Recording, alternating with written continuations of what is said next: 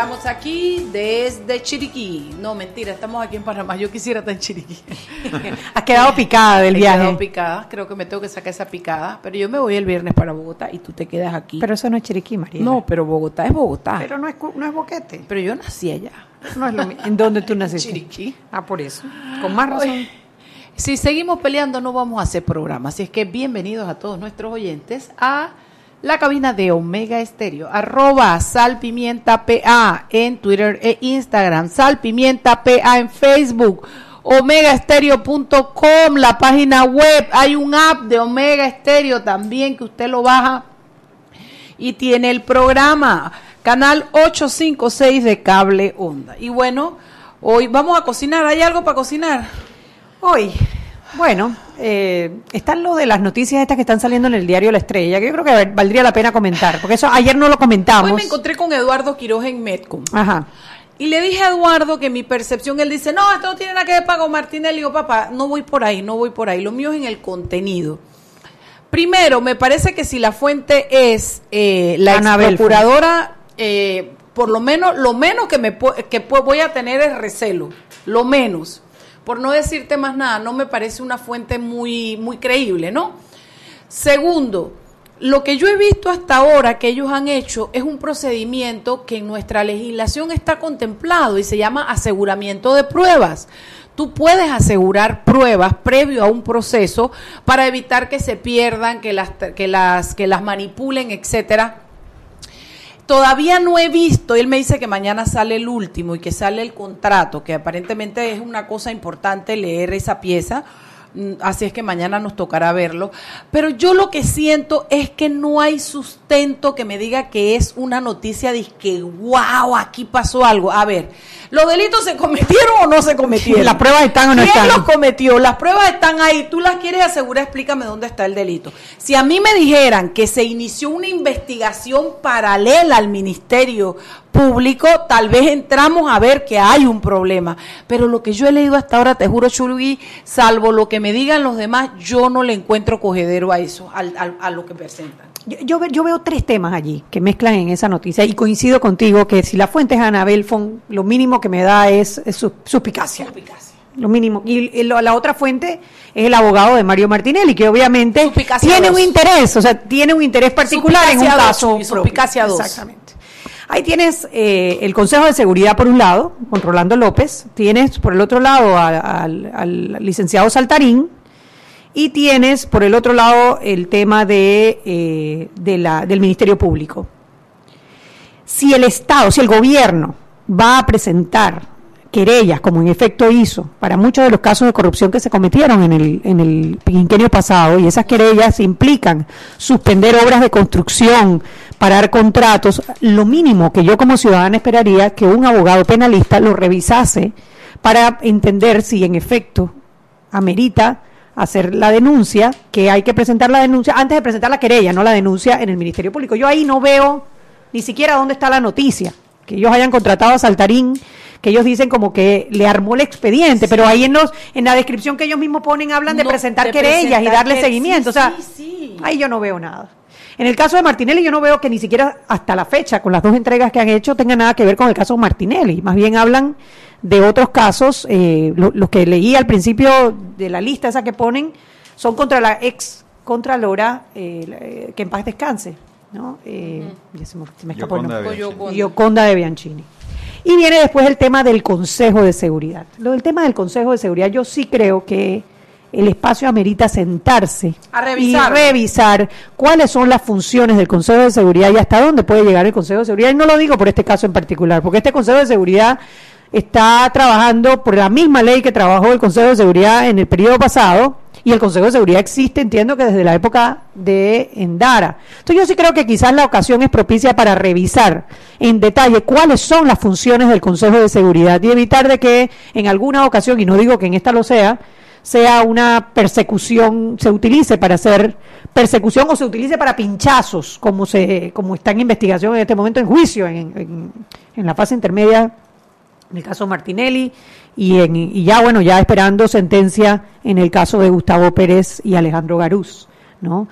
Pero verdaderamente, eh, y, y, tengo que decirlo, Mariela, yo aprecio muchísimo a Adelita, pero yo hasta, hasta ahora lo que he leído es más opinión que investigación. Y eso a mí me preocupa. También eso me preocupó. a mí eso me preocupa lo noté, lo noté, me parecía que habían conclusiones que eran de ellas, que no eran hechos fácticos, que eran de ellas.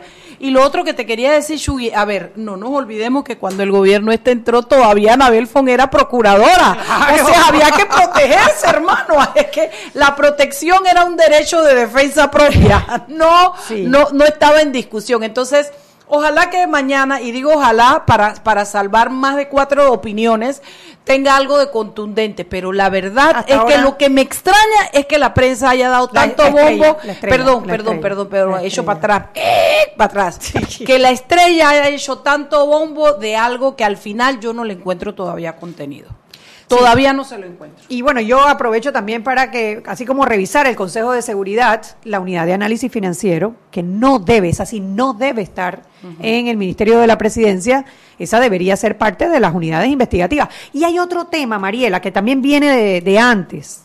Cuando la, la, PTJ la sacan del Ministerio Público y convierten la DIJ en, eh, eh, en manos de la policía, tú estás llevando la investigación del Ministerio Público, que es el que está facultado por la Constitución para llevar las investigaciones, al órgano ejecutivo. Y ahí hay algo que también habría que revisar. porque yo sí creo que las investigaciones, en mi opinión, y seguramente hay opiniones contrarias, habría que devolver al Ministerio Público el, lo que era la PTJ eh, anteriormente. Pero bueno, creo que el tema, da para debatir, para investigar, y bueno, tenemos a la gente de la prensa. Hola, ¿cómo están? Hola, Malú. ¿Cómo anda todo? Muy bien, ¿y tú cómo estás?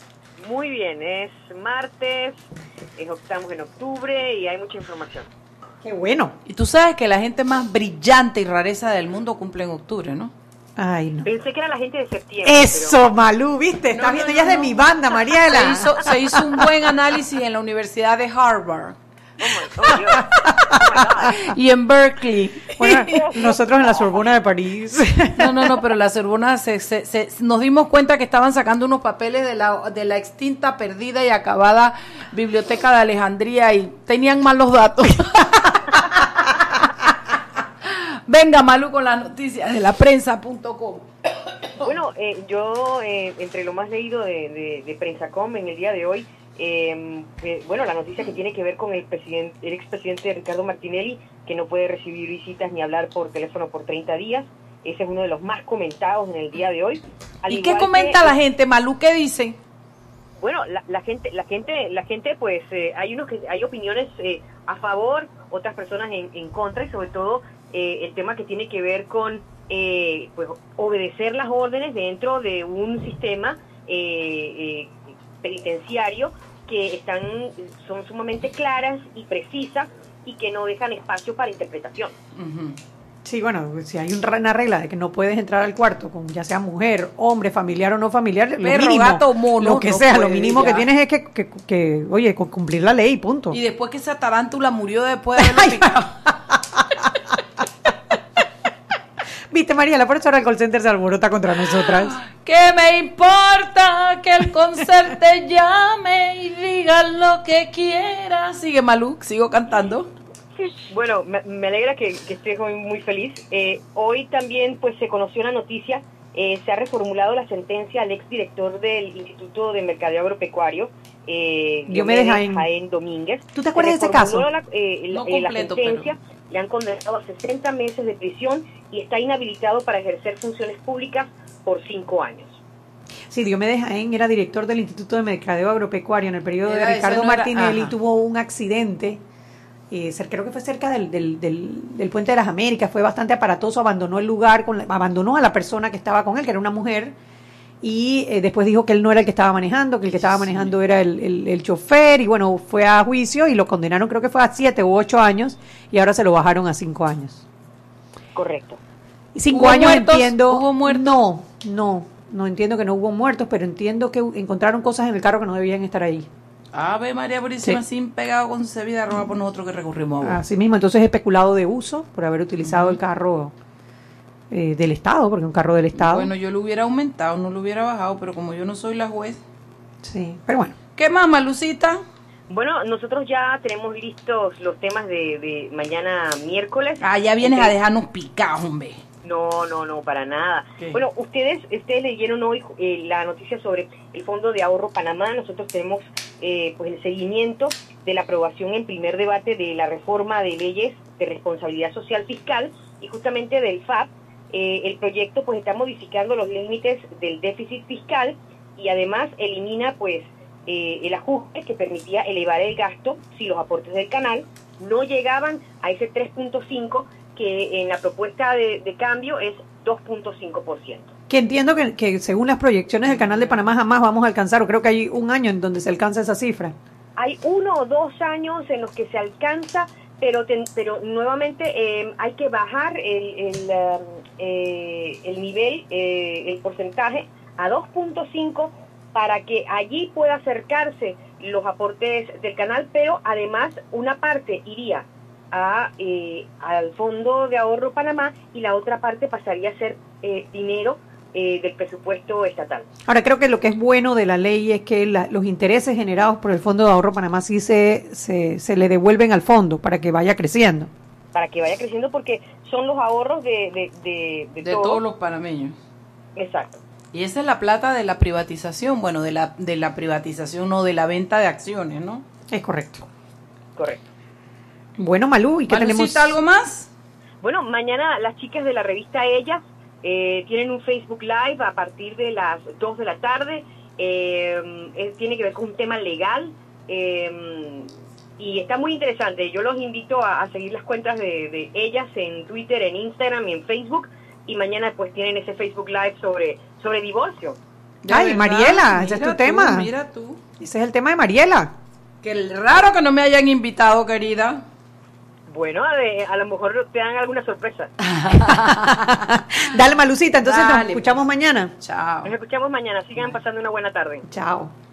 Bueno, estamos de vuelta, faltan dos minutitos. ¿Qué más, Chugui? ¿De qué estábamos hablando y despotricando? No, estábamos Ah, hablando de los ah, ya. artículos de la estrella. Bueno, ya sabemos que mañana es la última entrega que presentarán el contrato, en donde se sabrá. El contrato, me imagino que se refieren al contrato con el licenciado Saltarín, que es un asesor externo, eh, un asesor legal externo, creo que es penalista, que fue, pues ha sido como el centro de toda la noticia desde el lunes del diario La Estrella de Panamá. Bueno, en De allí las reacciones, Mariela, que han sido totalmente exageradas, porque, a ver, y yo comprendo, porque la parte del Consejo de Seguridad, como te digo, yo pienso que se necesita revisar la ley, se necesita revisar los límites que tiene el Consejo de Seguridad.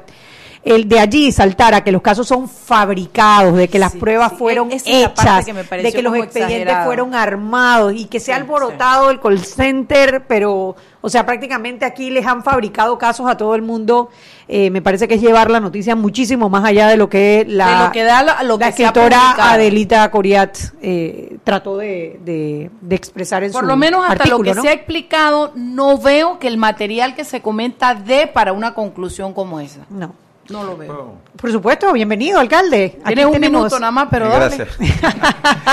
Bueno, si- simplemente recordar, porque a veces aquí tenemos memoria bien corta. De pollo, de pollo. dígame. En la administración de Ricardo Martinelli, precisamente creo que fue en el primer año de gobierno, eh, Tamburelli, el que estaba en el FIS, Sí, contrató a una firma de auditores que no eran auditores, que eran ex militares, para hacer un audito de las cuentas del FIS durante la administración de Martín Torrijos. Y en base a esa auditoría de estos auditores que no eran auditores, se presentaron denuncias en el Ministerio Público y la prensa eh, hizo una serie de publicaciones sobre el manejo de partidas de parte de los diputados en el periodo de Martín Torrijos. Simplemente para, para recordar. Mira, ¿no? gracias. Y Le- le- ese- le se ese contrató- le dejo ese contrató el. Ministerio de la Presidencia eh, con Ricardo Martinelli. Bueno, tenemos de algo para investigar para mañana, sí, sí, Mariela. sí, sí, sí, 6 y sí. 15, vámonos al cambio. Seguimos sazonando su tranque Sal y pimienta. con Mariela Ledesma y Annette Planels. Ya regresamos. Siempre existe la inquietud de cuál es el mejor lugar para cuidar su patrimonio. En Banco Aliado tenemos la respuesta. Presentamos el nuevo plazo fijo Legacy, porque creemos en el valor del ahorro, la conservación y rendimiento de su capital y el fortalecimiento de su patrimonio. Banco Aliado, Vamos en una sola dirección, la correcta. Si elegiste el mejor vehículo para ti, tu familia o tu trabajo, deberías hacer lo mismo con el lubricante. Ahora Terpel te ofrece una nueva familia de lubricantes de última generación, desarrollados con tecnología americana para proteger y evitar el desgaste en cada tipo de vehículo, pero inspirados en un motor más importante que el que mueve tu auto. Máxima protección y mayor rendimiento para el motor que mueve tu vida. Nuevos lubricantes Terpel.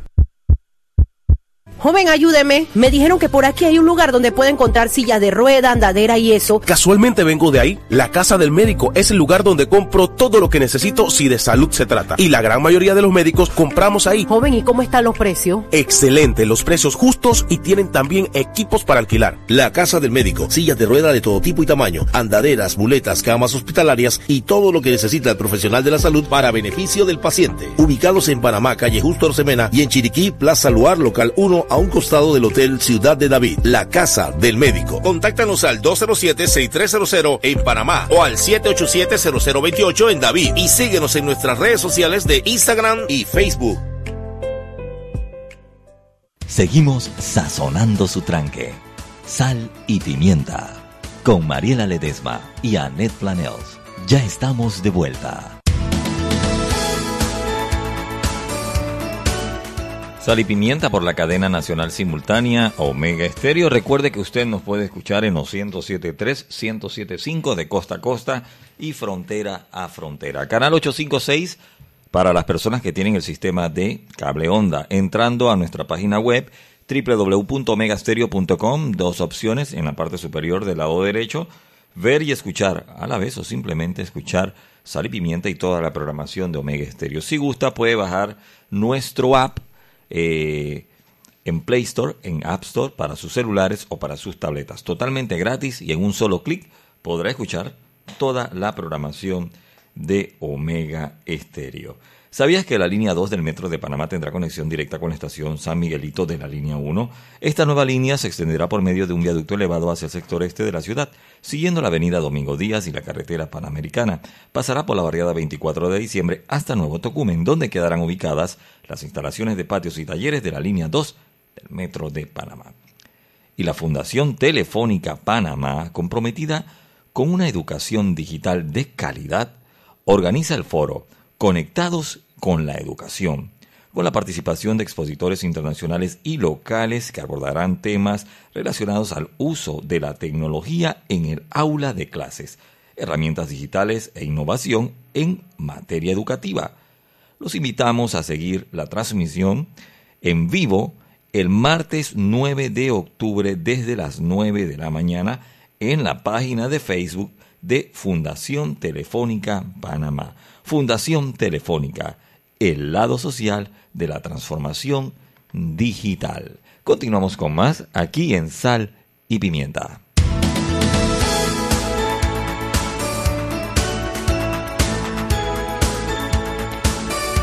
Estamos de vuelta en Sal y Pimienta, un programa para gente con criterio. Y bueno, eh, esto hoy tenemos un invitado. Nosotros nos hemos alejado un poco de la política, pero yo creo que pero candidatos a presidente o precandidatos a presidente hemos tenido algunos. Tuvimos a Anito Cortizo. Lo que Ah, pasa es que después no quiso regresar. Lo invitamos varias veces y no quiso regresar. regresar. Invitamos varias veces a Rómulo Rux. Todavía tiene la invitación ahí pendiente y tampoco ha querido. Sí, lo que no, lo que no hemos dado espacio y no queremos dar espacio es abrir este programa que sean candidaturas de diputados por todos lados y corregimiento y de todo lo demás.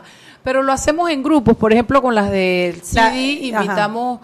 A un grupo de mujeres y con las del PRD que eran, ellas estaban Los de Renueva. ellas, claro. Entonces, que bueno. de hecho ganó para Gina comen- García. Gina Correa. Gina Correa, una que estuvo aquí en el programa, quedó de tercera en el circuito 8-7 por cambio Sí, democrático, ¿no? sí. La verdad que participó, la participación fue muy, buena. Muy buena, muy buena. Yo creo que ya, si, si, si gana, va a ser una buena una buena labor. Pero en ese en ese traer precandidatos a la presidencia no puede faltar en este en este programa. Usted sabe que le tenemos mucho cariño y respeto a José Isabel Blandón. ¿Cómo estás, eh, exalcalde? No, no es exalcalde, es alcalde en Exalcalde- licencia. Alcalde en licencia. Y no vuelve porque porque va para la pre- porque va para la No, yo vuelvo, yo Ah, vuelvo. ¿cuándo vuelves? El 29 de octubre, después de la primaria. Ah, o sea que no me puedo meter con, con usted, señor alcalde. Yo pensaba que ya yo le podía sacar la lengua que usted era policía votado que no pone boleta. Pero el man todavía va a poner boleta de octubre a marzo, mayo del otro año. Sí. Preocúpate en octubre, Mariela. Ahorita hay Sí, que. sí, sí. Ahorita hay que darle por todos lados. Así que, alcalde, póngase el chaleco antibala que venimos con todo. A ver, bueno, las primarias para las primarias generales, porque también las de diputado, alcalde, representante y presidente del partido panameñista son el 28 de octubre, el domingo 28 de octubre. Hay varios, hay como ocho can- precandidatos. Hay 10 precandidatos a la presidencia. Diez, entre los cuales hay una sola mujer, Ada Romero. Correcto. Y de ahí puros varones. Así es. Bueno, pero hay una mujer y los que están disputando, pues parece, según las encuestas, los dos primeros lugares son José Isabel Blandón y Mario Echelecu a la fecha. Ayer hubo un debate entre ambos candidatos. Y con Ada Romero también. Ah, también estuvo Ada Romero. Sí, qué sí, bueno, qué bueno, qué bueno, qué bueno que estuvo Sí, Ada. Romero. Que, a ver, en, en una primaria presidencial del partido gobernante, ¿cuáles serían los temas que podrían diferenciar a dos candidatos como son Mario Chelecu y José Isabel Blandón? Sobre todo dos candidatos que han ejercido puestos dentro del gobierno, ¿no? Aunque el suyo es un puesto por elección, pero Así es. Bueno, mira, te voy a decir la verdad. Yo pienso que la iniciativa del debate fue positiva y si me lo permiten quiero felicitar a, a FTV y a Radio Claro, Panamá por, claro, por asumir la iniciativa. Lo hicieron también con los precandidatos al PRD. es. En este caso, eh, digamos que no hubo ni uno de los candidatos principales del panameñismo que se abstuvo de ir al debate, como si pasó en el caso del PRD. Eh, sin embargo, me parece que se perdió la oportunidad, eh, puesto que el mismo formato del debate tenía una lista de veintitantas preguntas, o sea, como se escogían al azar. Yo te diría, para mi gusto, quizás las preguntas más, Duras. sí, más, más duras o- Controversiales. más contenido. Sí, yo más diría más de más contenido, pues por cuestiones del azar no fueron las que salieron. Entonces, serán unos temas que no es que no sean importantes, pero quizás no son los que están en la mente del elector en estos momentos y sobre los cuales puede haber posiciones diferentes. Por ejemplo, el tema de la convocatoria o no de una asamblea constituyente, eh, los temas de transparencia, los temas de seguridad, eh, temas económicos prácticamente no se tocaron en el debate de ayer porque, reitero, por Eran una cuestión preguntas de azar, de o sea, no estaba organizado por sí, temas. habían veintipico preguntas y uno escogía, uno agarraba y la que salía esa la que era, pues. Aquí me dice Alcibiades Henria precisamente, le podrías preguntar cómo reactivaría la economía. Eso no se lo preguntaron ayer en el debate, y siendo la economía uno de los temas que más eh, preocupación está causando en estos momentos, a pesar de que el Producto Interno Bruto está aumentando y cuando uno ve los, los reportes pareciese que no hubiese una situación, pero en la calle la percepción, que es importante, indica que hay un problema de flujo, Sí. eh, de, de, de- del detal, del, de la- del comercio local. Sí, mira, yo creo que lo primero y fundamental que debe darse es una apertura al diálogo entre el gobierno, el sector privado y los obreros. Vivimos aún en un país que es presidencialista hasta que se cambie la constitución. Y realmente algo que ha ocurrido en estos cuatro años es que ha faltado ese diálogo. ¿no? y es algo que nosotros se lo hemos señalado inclusive al propio Presidente. presidente Varela. Eh, el presidente Varela, por ejemplo, habla, porque aquí en estas cosas los hay hechos que mandan mensajes. Por ejemplo, el hecho de que el presidente no haya ido a, ni a una sola inauguración de la Expo Comer. Sí, eso manda un terrible mensaje para el Eh, comercio. Que no se haya reunido en cuatro años con el CONEP. Que solamente se han reunido dos veces con la Cámara de Comercio. Eh, son cosas que yo creo que afectan el clima, porque al final, el clima de inversiones, ¿no? la confianza del sector privado.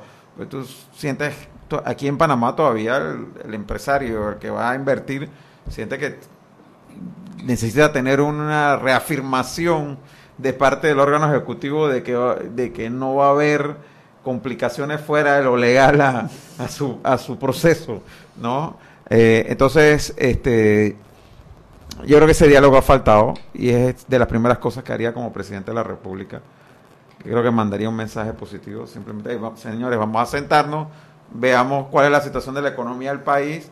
Díganme qué sugieren ustedes que como gobierno podemos hacer para fomentar las inversiones. Sentémonos a ver eh, trabas, cosas que pudiéramos hacer para desburocratizar eh, trámites, eh, facilitar una serie de inversiones siempre dentro del marco del respeto a la ley y por otro lado sentarse también con el sector obrero a ver la parte del sector obrero, porque no solamente puede ser escuchar a, a uno de los sectores. ¿no? Blandón, yo creo que una, la gente en la calle dice, no, a ver, una de las cosas que tendría usted que sentarse a revertir de los panameñistas es que creo que los panameñistas en este gobierno excedieron la tramitología, generando mucha más, a excepción del municipio en el que usted está, de pasaporte, y no me acuerdo cuál era la otra excepción que yo tenía, que realmente se trabajó para tener gobiernos en línea, para tener trámites en línea, desburocratizar y sacar la corrupción de la mano. Este gobierno ha generado una cantidad de tramitología que tiene a los inversionistas y a los comerciantes muy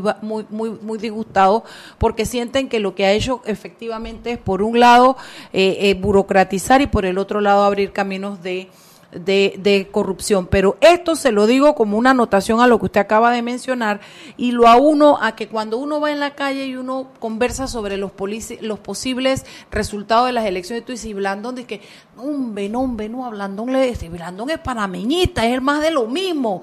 A usted, eh, y yo lo que lo concluyo es de esta manera, uno de los grandes retos que usted va a tener en su campaña no es acaso el poder guardar distancia del panameñismo, del, más bien no del panameñismo, del gobierno actuar y del actuar del actual gobierno? Bueno, sin negar que hay un desgaste de parte del gobierno, yo creo que está bastante claro que en mi caso estamos hablando de una persona cuya trayectoria demuestra independencia de criterio y que en la alcaldía ha ejercido un estilo de gobierno distinto al estilo de gobierno que se ha ejercido desde el Ejecutivo. Y, lo mencionaba. De, hecho, en un foro que hizo la Cámara de Comercio sobre Agenda País, donde tocaron específicamente el tema de institucionalidad, mencionaba el experto del PNUD que abrió el debate que uno de los posibles frenos al crecimiento y desarrollo económico del Panamá en los próximos años es la gran debilidad institucional que hay. Y en el foro participó Camila Adames, la hija de Neñito. Nuestra Pequi. Sí, y ella estaba mencionando ahí un estudio del BID en donde ellos habían identificado más de 2.000 trámites burocráticos que deben hacerse ante instituciones del Estado y habían identificado también que el promedio de lo que demora cada uno de estos trámites cuatro horas y media. O sea, tú pierdes la mitad del día haciendo un solo trámite hoy en el Estado. Es, terrible. toca la DGI que pierde reitero, es el promedio, el promedio. Entonces, sin embargo, por ejemplo, en el caso de la alcaldía de Panamá, nosotros ahora el trámite de placas se ha bajado de ese promedio a algo que ya tú puedes hacer por internet y vas a retirarla en menos de 10 minutos, la retiras. Entonces, lo que queda demostrado a mi juicio es que cuando hay voluntad sí se pueden hacer las cosas. Y nosotros hemos demostrado que tenemos esa voluntad. Pero yo sí quisiera indicarte algo que yo me quedé con ganas de decirlo ayer porque la pregunta nunca salió. En el debate del PRD les preguntaron sobre el IDAN. Y muchos señalaban que ellos no iban a privatizar el IDAN, incluyendo al Toro, que trató de privatizarlo cuando fue presidente. Y señalaban que ellos iban a buscar el modelo de empresa estatal como el de Tocumen, otros señalaban la autoridad del Canal de Panamá y otros señalaban eh, Howard. Pero mira tú, que resulta que los panameñistas incapaces, que ellos dicen que somos incapaces, las tres instituciones que ellos señalaron como instituciones modelos fueron creadas en gobiernos panameñistas. La autoridad del Canal de Panamá surge un diálogo en el gobierno del presidente Endara, donde se acuerda en ese diálogo crear el título constitucional de la autoridad del Canal de Panamá. La ley de Howard yo estuve el día que empezamos a discutir la ley de Howard en Howard con Alfredo Arias, director de la área en ese momento, y se aprobó en el gobierno de Mireya Moscoso. Y la consultoría para hacer todo el diseño de Howard se hizo en el gobierno de Mireya Moscoso. Y la ley del aeropuerto Tocumen, que todo el mundo dice que el aeropuerto, la empresa estatal, eficiente, se hizo en el gobierno de Mireya Moscoso también. Ninguna de esas leyes que ellos estaban señalando como empresas estatales exitosas se hicieron en un gobierno del PRD, todas fueron en gobierno panameñista. bueno, bueno, vámonos al cambio. De regreso, de regreso vamos a hablar de construcciones, de inundaciones, de aceras, etcétera, etcétera, etcétera. Vámonos al cambio. Seguimos sazonando su tranque. Sal y pimienta. Con Mariela Ledesma y Annette Planels. Ya regresamos. Joven, ayúdeme. Me dijeron que por aquí hay un lugar donde puede encontrar silla de rueda, andadera y eso. Casualmente vengo de ahí. La casa del médico es el lugar donde compro todo lo que necesito si de salud se trata. Y la gran mayoría de los médicos compramos ahí. Joven, ¿y cómo están los precios? Excelente, los precios justos y tienen también equipos para alquilar. La casa del médico, sillas de rueda de todo tipo y tamaño, andaderas, muletas, camas hospitalarias y todo lo que necesita el profesional de la salud para beneficio del paciente. Ubicados en Panamá, calle Justo Orsemena y en Chiriquí, Plaza Luar, local 1 a un costado del Hotel Ciudad de David, la casa del médico. Contáctanos al 207-6300 en Panamá o al 787-0028 en David y síguenos en nuestras redes sociales de Instagram y Facebook. Si elegiste el mejor vehículo para ti, tu familia o tu trabajo, deberías hacer lo mismo con el lubricante. Ahora Terpel te ofrece una nueva familia de lubricantes de última generación desarrollados con tecnología americana para proteger y evitar el desgaste en cada tipo de vehículo, pero inspirados en un motor más importante que el que mueve tu auto. Máxima protección y mayor rendimiento para el motor que mueve tu vida. Nuevos lubricantes Terpel. Descargue la nueva app de Omega Stereo en sus celulares. Atención oyentes Omega Stereo, consigue la nueva app de Omega Stereo en Play Store y en App Store. Ahí podrás escuchar la programación de Omega Stereo en vivo 24 horas y también podrás ver otras cosas más. La nueva app de Omega Stereo, consíguela en Play Store y en App Store.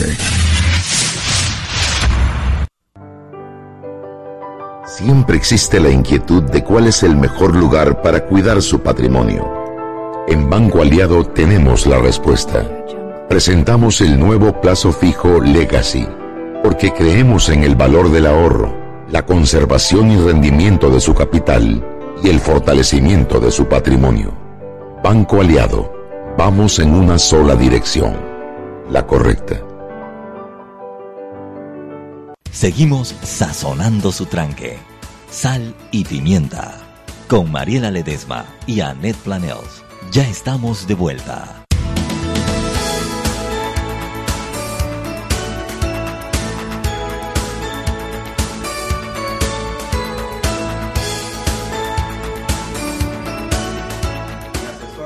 Estamos de vuelta en Sal y Pimienta, un programa para gente con criterio. Estábamos conversando con el eh, alcalde en licencia y despidiendo al padrino que se va de la cabina. Por eso es que Mariela está nerviosa, Mariela se pone nerviosa no puedo, el padrino, a la cabina. Está guapo con su saco azul, anda perfumado y entonces uno ahí todo nervioso, hay uno ahí. Óigame, eh, eh, alcalde, bueno, eso que usted está diciendo, bueno, es un buen ejemplo. Sin embargo, usted no me puede decir a mí que los panameños no hemos padecido de algún tipo de ineficiencia, un buen grado de ineficiencia con este gobierno. Y la gente lo que se pregunta es de dónde usted va a sacar panameñistas buenos e inteligentes para hacer su gobierno. Entonces yo le pregunto, ¿esperaremos otro gobierno lleno de panameñistas con estas ideas que, mm, alcalde, qué pena, pero... Mm, eh, o usted es un hombre que aspira a gobernar con multiplicidad de personas sin importar su partido político. ¿Qué va a buscar usted en la gente en la que usted arme un equipo? Póngase que usted gana, sus ministros, sus directores de instituciones, todo el que va a tener las luces largas para ayudarle a usted a tirar proyectos para el futuro, etcétera, etcétera. Mire, yo he sido diputado primero y ahora alcalde y he demostrado en las posiciones que he ocupado que sé rodearme de gente con las capacidades técnicas. Para los cargos técnicos se requieren técnicos, no amigos ni copartidarios. Así En el Partido Panameñista hay personas con capacidades técnicas, pero también las hay en otros partidos y en el sector independiente. Entonces, por otro lado, sí hay cargos que a mí me parece que ameritan además de un cierto conocimiento técnico, tener habilidades políticas en el sentido, no político partidario, sino en el sentido de entender que te tienes que sentar hasta con gente que está en contra tuya, que tienes que escuchar opiniones que no te van a gustar, pero que hay que hacerlo para poder llegar a acuerdos y que las cosas suceden, que las cosas no son como tú dices y ya hay punto y se hacen porque tú dices que se van a hacer, sino que hay que conversar, llegar a acuerdos eh, y eso implica a veces acordar hacer cosas con las que tú de repente no estás de acuerdo, pero que sabes que hay que avanzar para poder, eh, hay que acordar para poder avanzar. Una de las, de las, eh, bueno, de las diferencias entre Mario Chelecu y, Blandón es que usted fue diputado por varios periodos, suplente primero y después diputado creo que por dos periodos seguidos, ¿no? Tres periodos. Tres periodos seguidos. Esa relación entre el Ejecutivo y el Legislativo, ¿Cómo, primero, ¿cómo considera que se ha manejado en este periodo y cómo lo manejaría usted si de llegar a la presidencia en el 2019? Mira, es que mi, mi tesis fundamental es la siguiente, Anet. El próximo periodo va a ser un periodo complicado porque a mi juicio no se va a poder seguir postergando la discusión de temas como el cambio constitucional, el seguro social, ya hay una hoja de ruta con respecto al tema de educación con el Compromiso Nacional por la Educación. El tema del sector agropecuario, si no hacemos algo, el, próximo gobierno del sector agropecuario prácticamente va a desaparecer ya. Ya le falta muy poco. Entonces, vas a necesitar, a mi juicio, alguien con unas cualidades muy especiales. Y una de ellas, una de ellas son tener la experiencia en el manejo de la cosa pública, tener la capacidad para construir consenso y tener la voluntad de hacer las cosas.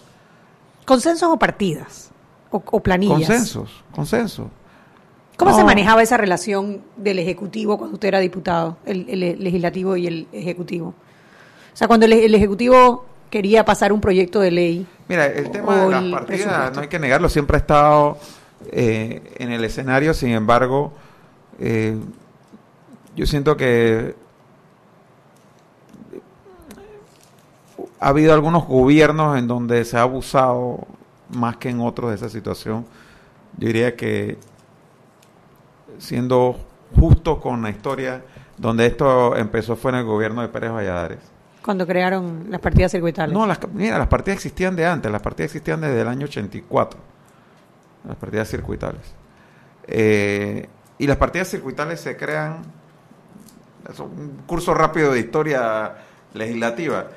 Antes del 72, en la constitución del 46, la Asamblea podía reformar el presupuesto general del Estado.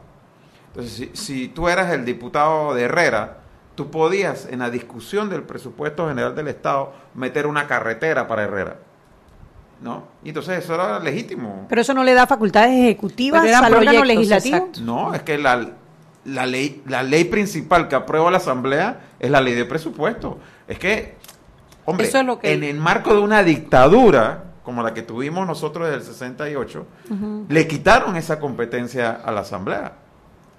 Entonces, el caramelo para compensar a los legisladores de la época de que ya no podían reformar el presupuesto general del Estado para responder a las necesidades de sus comunidades fue decirle aquí tienes un monto llamado partida circuital para que tú decías en qué se va a invertir eso. Esa es la razón de la partida circuital. Entonces, ¿qué pasa? Eso fue degenerándose. Degenerando. En el periodo de Guillermo Endara, el presupuesto de la Asamblea era de 17 millones de dólares. Y había 67 diputados. En el periodo de Pérez Valladares, la Asamblea sube a 71, 72. Y el presupuesto aumentó a 34 millones de dólares. O sea, el periodo de, Pérez Valladares se duplica el presupuesto de la Asamblea. Por 4 o 5 diputados. Y si tú vas a ver qué otras cosas pasaron en el periodo de Pérez Valladares si tú vas a ver los diputados oficialistas de la época, todos tienen emisoras de radio. Chequea, chequea, todo, chequeate los diputados que eran de esa época del PRD y te vas a dar cuenta que todos tienen emisoras de radio. Porque Pérez Valladares lo que le dijo a todos esos diputados, les voy a dar un negocio. no me piden cuestión, les voy a dar un negocio, te, te voy a dar una emisora a ti, te voy a dar una emisora aquí, te voy a dar una concesión de tierra acá, te voy a dar una cuestión de allá. Entonces ahí empezó Esa relación toda esa enferma. cuestión que no era así cuando eh, Guillermo Endares. Eso, eso es importante un poquito hacer historia porque tú escuchas a la gente del PRD aquí ahora, ya, incluso el mismo Pérez Valladares querer dar aquí De quitarle las partidas y quitarle las lecciones planillas. Y hablar y- de cuestiones y hay que recordar la historia tal cual fue. En el periodo de Mireya Moscoso se quita la, la partida, empezó con partida, ¿no? Cuando, incluso cuando Nito Cortizo fue presidente de la Asamblea, se aprueba una reglamentación de, de las partidas. Que eran equitativas para todos, no importaba si eras gobierno o oposición. Luego se da una pelea entre bancadas de gobierno y oposición y Miriam Moscoso decide quitar las partidas circuitales. Y, ¿Pero las reemplaza por otra cosa o, o simplemente No, las se quitan? se ya, se eliminan. Esos fueron los dos últimos años de, de gobierno de Mireya. Y hay que recordar que el presupuesto, el último año, el presupuesto del gobierno de Mireya fue de 7 mil millones de dólares. Y yo te digo alguien, co- como alguien que tuvo cuatro periodos en la Asamblea, el periodo donde realmente hubo debate, donde hubo negociación en el buen sentido de la palabra, donde hubo discusiones muy de fondo sobre proyectos de leyes, fue en el periodo de Mireya Moscoso, precisamente porque eh, la mayoría era un voto de un lado o del otro, y había discusiones realmente muy profundas, eh, la discusión sobre el CIACAP, el PRA, eh, la discusión que se dio sobre Howard, sobre Tocumen, sobre la ley de transparencia, todas esas fueron discusiones que, que se dieron en ese, en ese periodo. Por eso yo creo que cuando tú revisas algunas de las cosas que quedaron de ese gobierno son leyes muy robustas, porque fueron fruto de consenso Y muy situaciones un amplio. poco difíciles, alcalde, porque también fue en ese periodo donde comenzaron los diputados a salir de ahí para ir para las magistraturas de la Corte.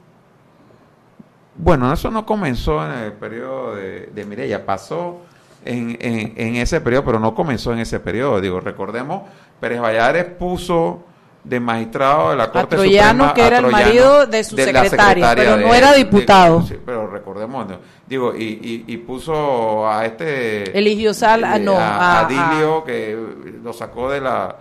Sí, pero no eran diputados. Yo lo Sí. que digo es que ahí comenzó esa mala práctica, que la verdad es que yo creo que esa, esas designaciones le hicieron mucho daño. No, mira, yo, yo personalmente te digo una cosa, yo no, yo no pienso que ser, que ser, que ser parte de la asamblea te desacredite o te, de- o te descalifique para ir a la, a la Corte Suprema de Justicia si tú eres un abogado.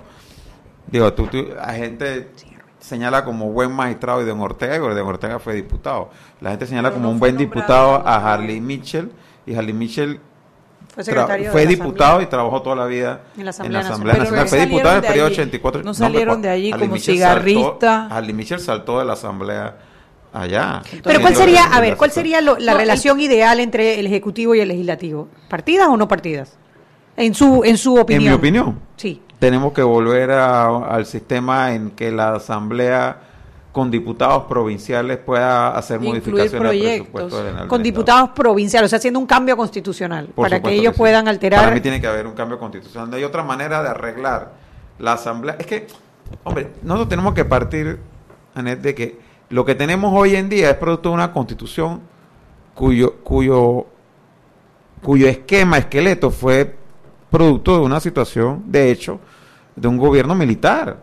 Entonces, por, por eso fue que el gobierno militar, ¿qué fue lo primero que hizo? Disminuir las facultades de la asamblea. ¿No? Sí, Entonces- y, la- y las, a ver, y a- ya con esto Ya, nos ya. vamos al cambio, la respuesta a la, la- a la vuelta. De 16 diputados panameñistas que hay ahora mismo en la Asamblea, creo que nada más 8, si no, si no menos, han publicado su planilla. Vámonos al cambio y conversamos sobre eso. Seguimos sazonando su tranque Sal y pimienta. con Mariela Ledesma y Annette Planels. Ya regresamos. Siempre existe la inquietud de cuál es el mejor lugar para cuidar su patrimonio. En Banco Aliado tenemos la respuesta. Presentamos el nuevo plazo fijo Legacy, porque creemos en el valor del ahorro, la conservación y rendimiento de su capital y el fortalecimiento de su patrimonio. Banco Aliado, vamos en una sola dirección, la correcta. Si elegiste el mejor vehículo para ti, tu familia o tu trabajo, deberías hacer lo mismo con el lubricante. Ahora Terpel te ofrece una nueva familia de lubricantes de última generación, desarrollados con tecnología americana para proteger y evitar el desgaste en cada tipo de vehículo, pero inspirados en un motor más importante que el que mueve tu auto. Máxima protección y mayor rendimiento para el motor que mueve tu vida. Nuevos lubricantes Terpel. Joven, ayúdeme. Me dijeron que por aquí hay un lugar donde puede encontrar silla de rueda, andadera y eso. Casualmente vengo de ahí. La casa del médico es el lugar donde compro todo lo que necesito si de salud se trata. Y la gran mayoría de los médicos compramos ahí. Joven, ¿y cómo están los precios? Excelente, los precios justos y tienen también equipos para alquilar. La casa del médico, sillas de rueda de todo tipo y tamaño, andaderas, muletas, camas hospitalarias y todo lo que necesita el profesional de la salud para beneficio del paciente. Ubicados en Panamá, calle Justo Orsemena y en Chiriquí, Plaza Luar, local 1 a un costado del Hotel Ciudad de David, la casa del médico. Contáctanos al 207-6300 en Panamá o al 787-0028 en David y síguenos en nuestras redes sociales de Instagram y Facebook. Seguimos sazonando su tranque. Sal y pimienta. Con Mariela Ledesma y Annette Planels. Ya estamos de vuelta.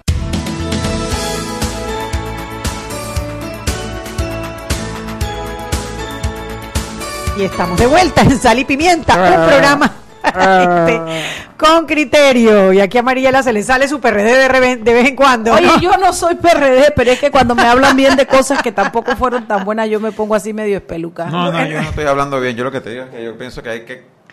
En algún momento hay que colocar las cosas en su justa dimensión. otra los cosa, tienen otra cosas cosa. buenas y malas. Oye, pero yo no he podido Dejé una pregunta, Mariela. Pregunta, ¿cuál fue la Los pregunta? 16 diputados panameñistas, hay 8 o menos Ah, que sí, han entregado sí, el día de ayer, yo en el debate hice la invitación a los diputados panameñistas a que presentaran sus planillas a todos aquellos que no lo hubieran hecho, pero hago la salvedad de que porcentualmente hablando, la bancada que más ha publicado su planilla es la panameñista. No, definitivo. No. Y, y en esa relación ejecutivo-legislativo, en el caso de que mientras o si no se hace la reforma constitucional, ¿cuál va a ser esa relación entre el ejecutivo y el legislativo? importante.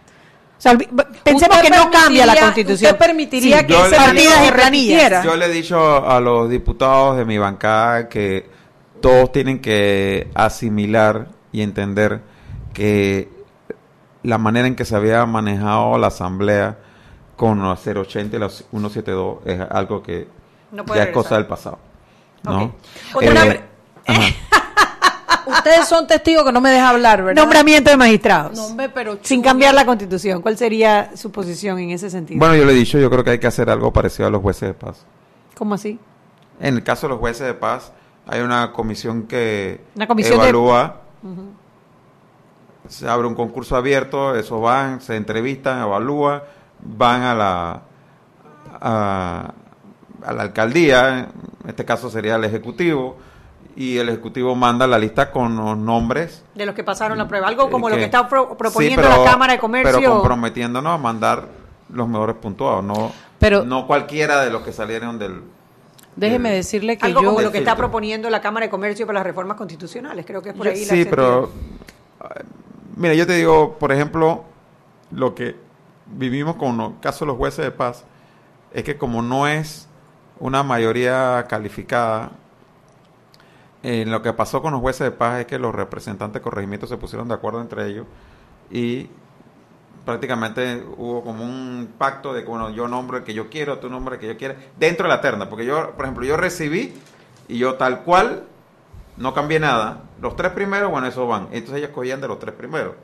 Pero entonces cada uno, o sea, entre todos ellos dijeron, bueno, yo voto por este, este es el que yo quiero, Yo- y se pusieron de acuerdo entre ellos. Y se, entonces ahí han- ha salido una situación en que el juez de paz se siente que está. Comprometido con el representante correcto. Además que yo le quería decir que yo que he vivido las experiencias de los jueces de paz, independientemente de todo lo que los está afectando el hecho de que no les den la infraestructura y todo lo que necesitan para trabajar como Dios manda, eh, no están muy capacitados nada. Entonces yo no solo creo de que, de que el que lo escogieran como lo escogieron hizo mal, porque no creo que allí hubo un nivel de ponderación y de puntuación suficiente para sus capacidades.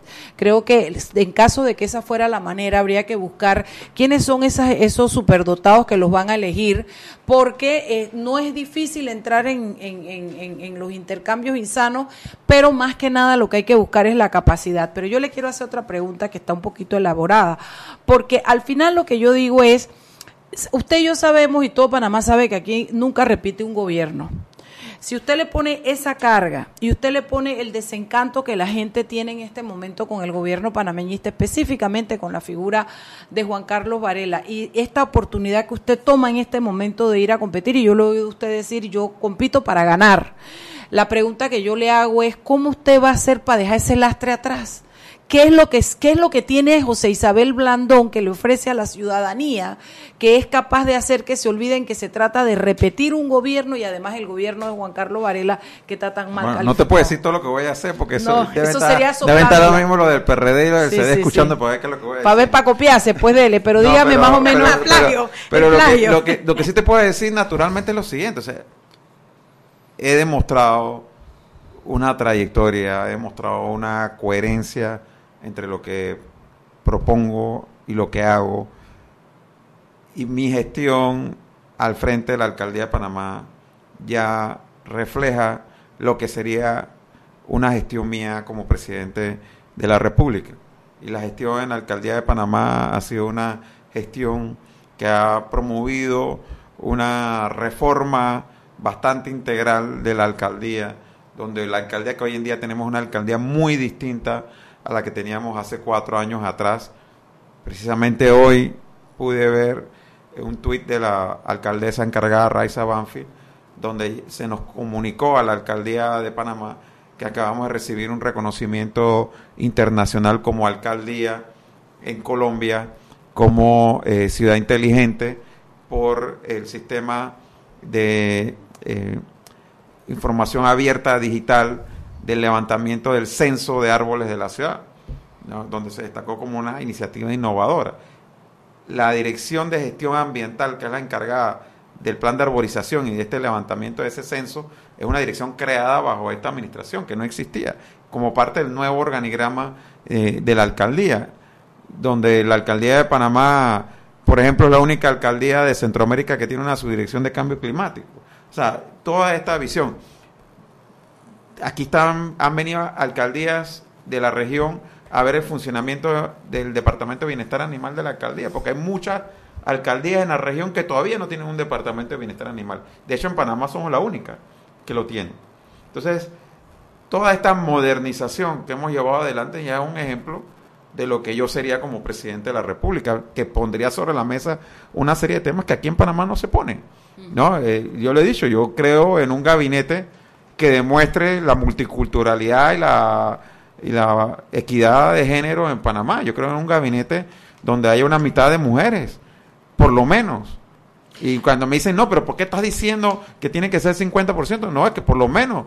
¿Pero por qué? Porque es que hoy en día las mujeres son el 50% de la población, son las que más se están graduando de la universidad. Las que tienen las y mejores sin notas. tienen las mejores notas y sin embargo solo son el 15% del gabinete, porque no es porque no sean las preparadas, es porque hay una discriminación, evidentemente la hay. Entonces, esas situaciones tienen que cambiar y las tienes que poner sobre la mesa. ¿Y por qué no hay negro? ¿Y, y por qué no hay chino? Si Panamá es toda esa variedad cultural. Y, y lo que estamos viendo, y no nos vayamos a Canadá o a España, vámonos a Costa Rica y a, a Colombia. Los dos presidentes recientemente electos han venido y han dicho, mi gabinete va a estar integrado paritariamente. Y Costa Rica tiene años ya de tener una ley de paridad con respecto a la elección de eh, diputados, donde en Costa Rica ha llegado hasta el sesenta y tanto por ciento de mujeres Wow. en, en- en la Asamblea de Costa Rica. Y Costa Rica tiene indicadores de desarrollo humano que compiten con los de Panamá. Tengo el chat eh, alborotado. Yo ni lo he abierto. Yo, sí, mejor. El tema, sí, el tema de la paridad es, es importante, eh, toca porque estamos en el siglo XXI, como dijo Justin Trudeau. Ahora, y tengo que preguntar porque esto no tiene que ver con la campaña, pero tiene que ver con el desempeño. Las famosas aceras. Aquí está la gente hablando de que quedaron muy anchas y que eso va a tener implicaciones, o tiene ya implicaciones a la hora de que haya un accidente, porque solamente hay una vía en, en Están hablando aquí de, de calle Uruguay. Mira, ¿Cuál yo, no la- me, yo la- no me pretendo comparar con Belisario Porras ni nada por el estilo. pero te voy a decir algo. Cuando Belisario Porras hizo el Hospital Santa Tomás, la gente decía que era el gran elefante blanco. Tú sabes, cuando Belisario Porras diseñó la avenida Balboa, ¿cuántos carriles iba a tener la, avenida- la avenida Balboa? Del lado y lado. Cuatro de cada lado. Y la gente dijo que era demasiado exagerado. Y por eso se quedó en dos carriles de lado y lado. ¿No? Eso es tener visión. Pero entonces nosotros estamos al revés, estamos echando... Nosotros, no, por el contrario. La- lo que está ocurriendo en la mayoría de las ciudades del mundo es que se está dando un retroceso en esa visión autocéntrica a pensar la ciudad como una ciudad donde hay, tienen que, las calles, se llaman calles compartidas donde tiene que haber espacio para el carro, donde tiene que haber espacio para la bicicleta, donde tiene que haber espacio para el transporte público y tiene que haber espacio para los peatones. Y aquel que dice que no hay peatones, que se vaya a las 5 de la tarde ahí por donde está la iglesia del Carmen y vea la cantidad de gente que está saliendo los trabajos y camina hacia la estación del metro de ahí. Esa estación del metro de la iglesia del Carmen mueve 20 mil personas al día. ¿Y la, no estaremos tomando esa decisión muy temprano, antes de que los... Pero los- si está el los- metro, el metro existe. Sí, pero la- antes de que las paradas... Fíjate, fíjate, Sí, lo que voy a, pasa es voy a que la echar un gente comercial dice- aquí rapidito. Comercial aquí cobramos, ¿verdad, Mariela? dale. Mañana abre New York Bagels. No, ay, el que habían Ay, dicho que cerró Que por el por el parque Einstein. Cerró por un problema entre el, el, el, el- El dueño del el local. dueño y los empleados que no les pagaba. Ouch. Y Oye, no mira lo que te dice- mira lo que te dice- venía de antes de la Mira lo que te construcción. manda Oye, eso es una buena Plin. noticia, porque queremos. Dice Don Plin, aquí pendiente al programa para contar cuántas veces el alcalde candidato invoca al PRD, notan que ni por equivocación menciona a su verdadero contrincante. ¿Quién es su verdadero contrincante según él? Yo no sé, porque yo estoy viendo como mi contrincante al PRD y al CD. Ajá. Bueno, aquí dice que para ver cuántas veces te metes con Saludos, saludos a Don Plin. Habló Negro, tanto y cuando llegó a la asamblea se quedó calladito. Negro, te... dice que de lo que trae lleva, dice. Acá por acá escriben también que ese cuento de que la asamblea prepara el presupuesto le da van a, van a tener van a tener que tomar tafil para poder sobrellevarlo. ¿Cómo, perdón? Comentario. Bueno, de, de que una una ley de presupuestos que sea, o sea, que el presupuesto lo, lo proponga los diputados de la asamblea, pensando en los diputados actuales. Sí, no, pero no, no es una ley que proponen los diputados. La ley la propone el Ejecutivo, pero los diputados pueden modificarla. hacer modificaciones bajo ciertos parámetros. No es que Pero los eso- diputados para eso la no hacen. necesitarían hacer una modificación a la Constitución, es simplemente cambiar la No, ley de sí hay que hacer una, sí, hay que hacer una, una reforma a la Constitución.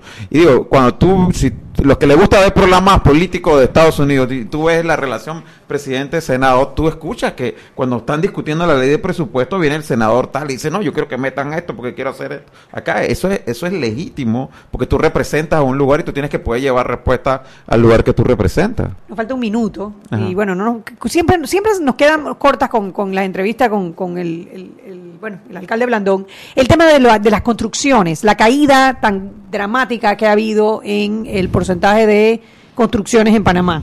¿Qué tanto es atribuible al, a la alcaldía y a los permisos y al plan territorial eh, que se ha establecido? Mira, yo no creo que sea eh, mayormente atribuible a la alcaldía. Nosotros hemos acelerado bastante la tramitología y eso lo reconoce la CAPAC hoy en día. Sin embargo, también es cierto que aquí estaban acostumbrados a- como decían ellos, eh, como dicen ellos, es mejor pedir perdón que pedir, Que pedir permiso. permiso, sí. Y en esta administración sí se han dado cuenta que a veces es mejor pedir permiso y no pedir perdón porque si se les está deteniendo proyectos, se les está multando y ellos entonces hay proyectos que se hubiesen hecho bajo otra administración porque se habrían hecho a la brava y que aquí han decidido no, no hacerlo y me parece bien para beneficio de la ciudad porque tampoco es que vamos a promover el desorden sobre pretexto de que eso estimula el crecimiento económico.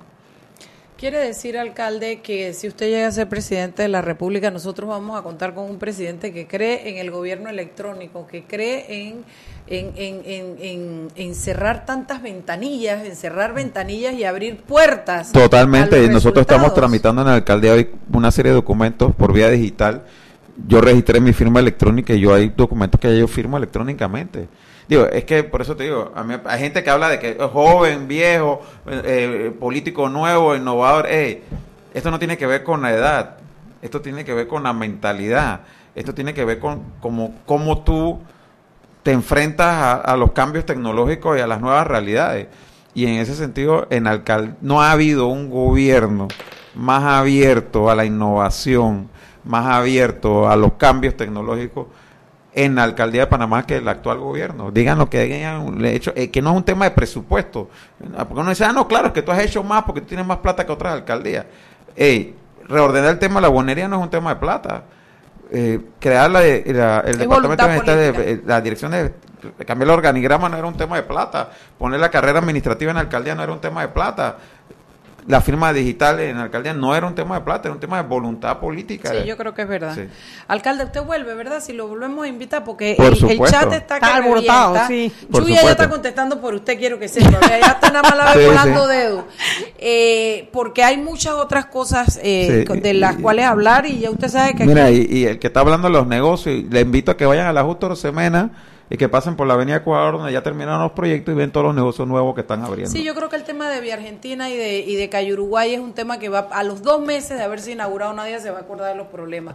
Porque hay que, a veces hay que tragar amargo para tener resultados y yo de verdad que sí estoy full matriculada con el tema de desincentivar el uso del carro, eh, respetar al peatón y crear espacios de convivencia. Yo en esa lo acompaño hasta que le demos la vuelta a Vía Argentina.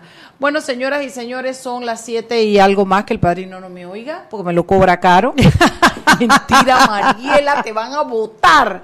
Pero le damos las gracias por su sintonía. Mañana tenemos un programa interesante, Chugui. Mañana es miércoles, mañana vamos a tener a la Olga de Ovaldía. Ah, y- mira. Y, el, el- ellos tienen un, un taller seminario sobre la judici- judicialización, la criminalización de la opinión, ¿no? y el tema es- del tú y yo debiéramos estar ahí en primera línea. Exactamente. Pero bueno, vamos a estar aquí, va a estar interesantísimo el programa, no se lo pierdan. Chao, chao, hasta mañana.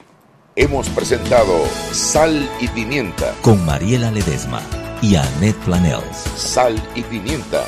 Presentado gracias a Banco Aliado.